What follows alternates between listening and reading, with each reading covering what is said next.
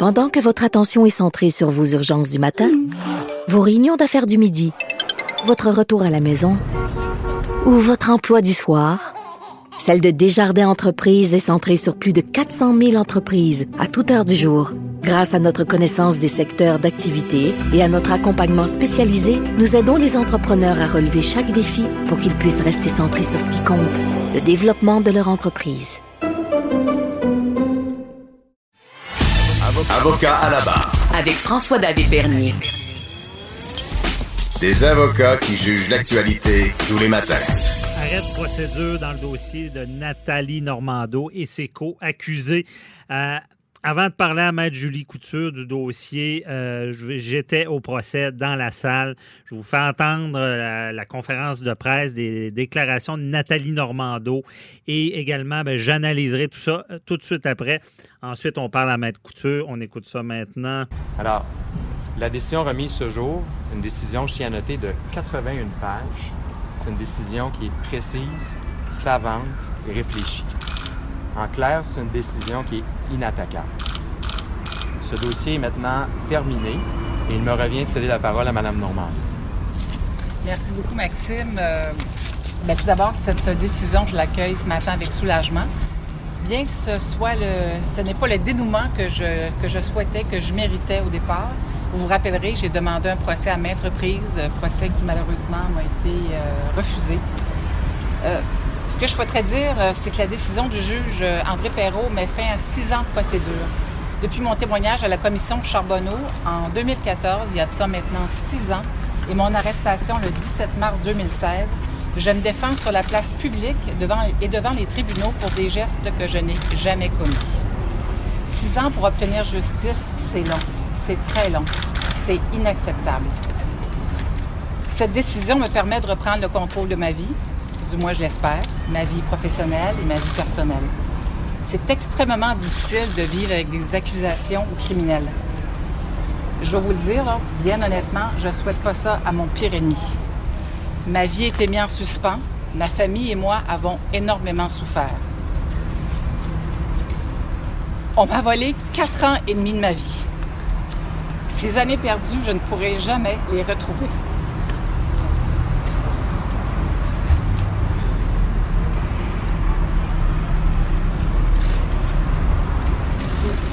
Elle est très émotive à ce Dès le jour de mon arrestation, mon avocat a affirmé que cette histoire avec la justice n'aurait jamais dû avoir de commencement. Ça aura pris quatre ans et demi pour lui donner raison. Jamais je n'aurais dû être accusée. Jamais. En terminant, vous me permettrez de remercier tous ceux et celles qui m'ont soutenu durant cette euh, difficile épreuve. Tout d'abord, les membres de ma famille, mon père en CHSLD, ma mère, mes amis, Steve, mon amoureux, les gens du public que je croisais dans la rue, à la pharmacie, à l'épicerie, qui souvent me disaient Madame Normando, lâchez pas, continuez, tenez-vous debout, on est fiers de vous. Euh, L'équipe qui m'a accompagnée, bien sûr, euh, Maître Marie-Laurence Payne, Maître Ariane euh, Gagnon-Rock et celui qui a piloté le dossier avec brio, avec conviction et détermination, Maître Maxime Roy. Merci, Maxime. Merci. Voilà. Merci. Madame Normando, Oui. il y a quand même une possibilité euh, d'appel pour le DPCP. Oui. Vous, vous êtes convaincu qu'ils n'iront pas dans cette direction-là et que c'est je vraiment con- terminé? Je suis convaincue de rien. Mais ce que j'espère, après quatre ans et demi de procédure, j'espère sincèrement que le DPCP euh, euh, va accepter le verdict ce matin. Le juge le dit, que ce soit 18 ou 18 mois ou 30 mois, euh, le délai déraisonnable aurait été le même. Écoutez, quatre ans et demi de procédure qui nous conduisent aujourd'hui. J'ai pas eu de procès, je l'ai réclamé. On a tout fait ce qui était humainement et juridiquement possible pour, euh, pour accélérer les procédures. J'aurais souhaité être entendu par un juge. J'aurais souhaité qu'on puisse avoir un procès pour faire éclore la vérité. Mais bon, j'ai pris cette décision de demander de déposer une requête en arrêt des procédures parce qu'on est arrivé au bout de ce que le, système de justice pouvait m'offrir. Alors, euh, j'espère que le, DPCP prendras acte de la décision et que je retrouverai définitivement ma liberté. Comment vous prenez acte des propos du juge sur la présomption d'innocence? Bien, premièrement, j'ai été étonnée euh, de son commentaire. Vous savez que les juges, euh, chaque mot que prononce un juge est un mot important, sont des mots importants. Euh, le juge a dit, c'est pas parce qu'on est une personnalité publique qu'on doit être traité différemment. Je suis aussi innocente que quiconque traverse la rue. Hmm. Et j'ai droit à la présomption d'innocence.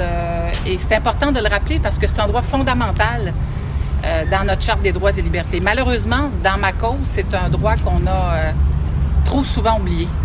Quel enseignement vous aimeriez que le public tire des méthodes du ministère public ou de l'UPAC? En, regardant les caméras, sinon ils vont me chicaner? Euh, qu'est-ce que vous voulez dire? Est-ce que c'est possible de préciser votre question? Qu'est-ce que vous pensez des méthodes de l'UPAC ou de la couronne? Qu'est-ce que ça vous enseigne sur leur manière de travailler? Ce, Bien, tout d'abord, sur les délais, tout d'abord, c'est. Écoutez, humainement parlant, c'est totalement, mais totalement inacceptable que j'ai attendu quatre ans et demi avant d'obtenir justice.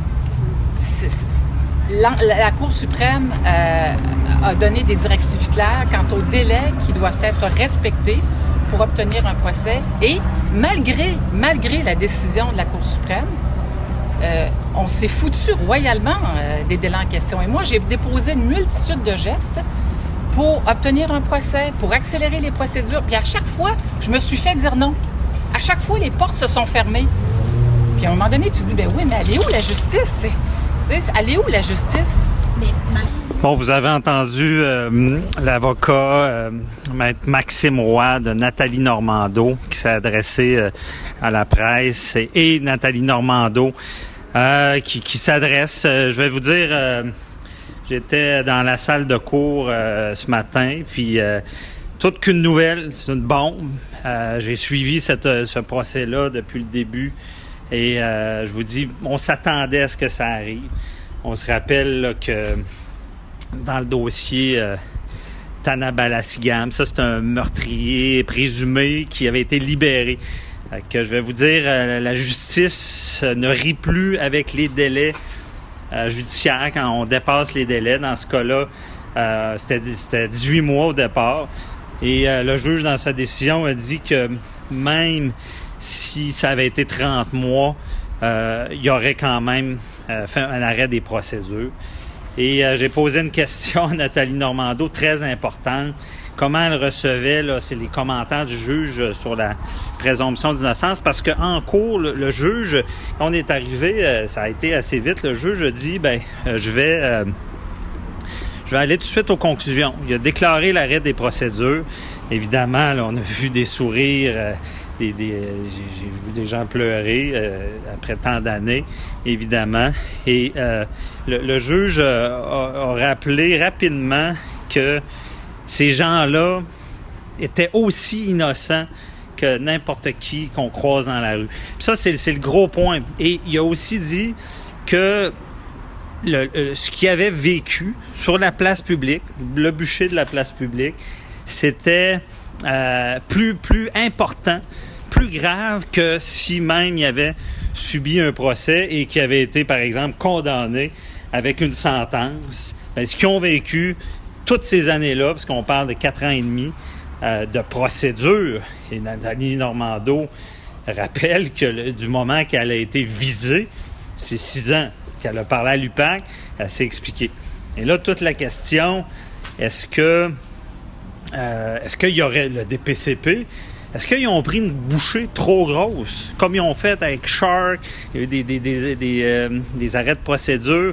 Est-ce qu'on a trop voulu, suite à cette commission Charbonneau-là, trouver des coupables? Est-ce que c'était une chasse aux sorcières? Comment ça on accuse quand le dossier n'était pas finalisé, ficelé? Parce que maintenant, en 2020, avant d'accuser, on s'assure que l'enquête policière est terminée, puis on a tous les éléments. Et aussi sachant que euh, ces personnes-là sont dans le public. Donc, ce qu'ils vont vivre, c'est vraiment euh, très important. Donc, on, on peut pas, peut pas euh, faire fi des conséquences d'accuser quelqu'un qui est dans la place publique. On peut pas dire c'est la même chose que quelqu'un qui est dans son salon. Donc, dans ce dossier-là, c'est ce qui est important. Est important. Là, on rappelle, c'est pas fini non plus. Il y a 30 jours. 30 jours pour euh, porter tout ça en appel.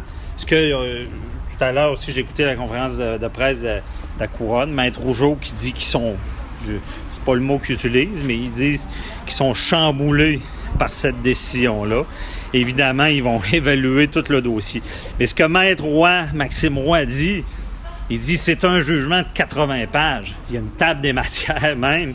Donc, euh, c'est un jugement raisonné, réfléchi, euh, une bonne job, comme on dit en, bon québécois, à savoir, euh, c'est qu'il y a eu une analyse. Mais on n'est pas surpris, on a largement dépassé les délais. Mais il y a eu tous ces débats-là. Est-ce que les délais de la police, c'est ceux de la couronne? à qui la faute? Si quelqu'un en, défense monte appel en cours d'instance. C'était pour les sources journalistiques jusqu'à la Cour suprême. Donc, c'est fini pour Nathalie Normando.